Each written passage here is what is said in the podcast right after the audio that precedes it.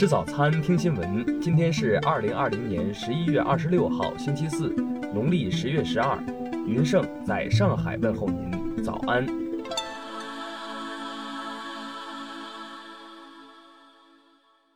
首先来关注头条消息。当地时间十一月二十五号，国务委员兼外长王毅在东京就钓鱼岛问题应询表示，中方高度关注钓鱼岛最近的情况。近一段时间，日方一些来历不明的渔船反复频繁进入钓鱼岛敏感海域，中方不得不做出必要反应。王毅表示，对于钓鱼岛问题，中方立场明确，我们将继续坚定维护自身主权，同时也提出三点希望：一是双方要切实恪守中日达成的四点原则共识；二是要避免在敏感海域采取使事态复杂化的行动。三是，一旦出现问题，应及时沟通，妥善处理。王毅说，中日双方应共同努力，真正把东海建设成和平之海、友好之海、合作之海，这符合中日两国人民的根本和长远利益。听新闻早餐知天下大事，下面来关注国内新闻。国台办昨日表示。极少数台独顽固分子公然挑衅国家主权和领土完整的行径，绝不能容忍。我们将持续采取精准打击措施，依法严惩台独顽固分子及其金主等主要支持者。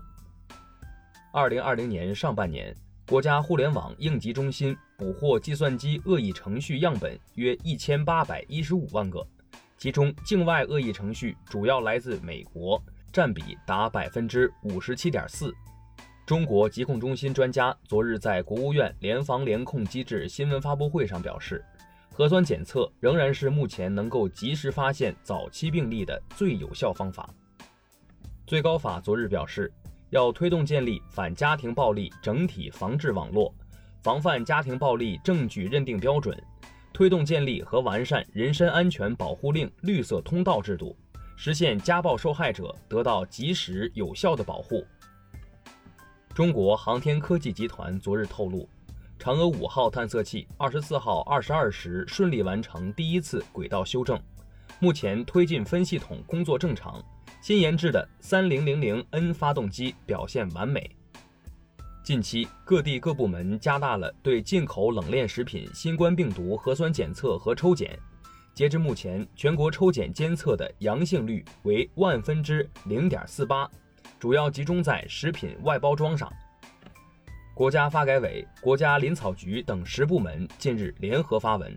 提出要科学规划产业布局，加大政策引导力度，全面推动木本粮油和林下经济产业高质量发展。香港特区行政长官林郑月娥昨日表示，过去一年，香港经济因社会动荡、疫情和国际政治形势受到重创。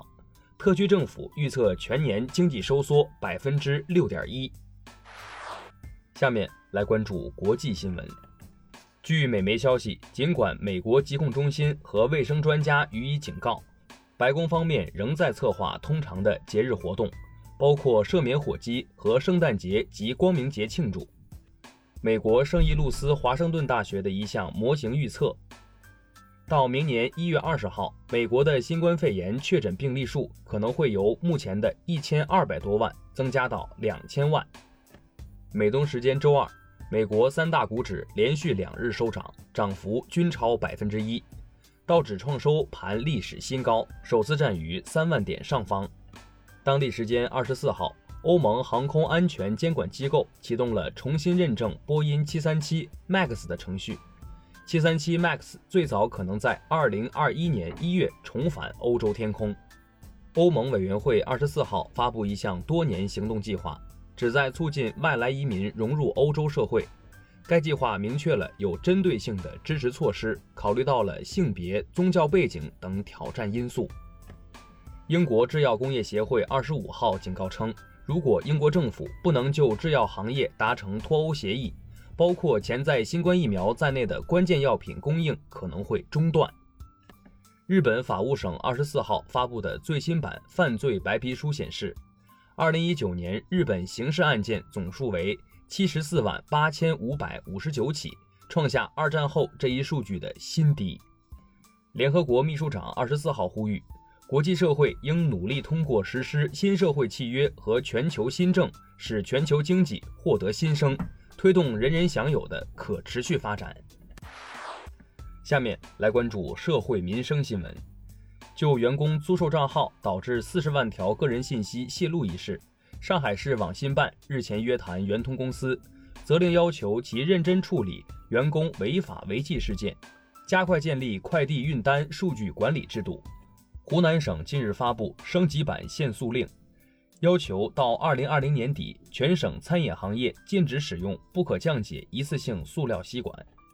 对于近日网络上关注度较高的辽宁盘锦一村民家中自来水被点燃事件，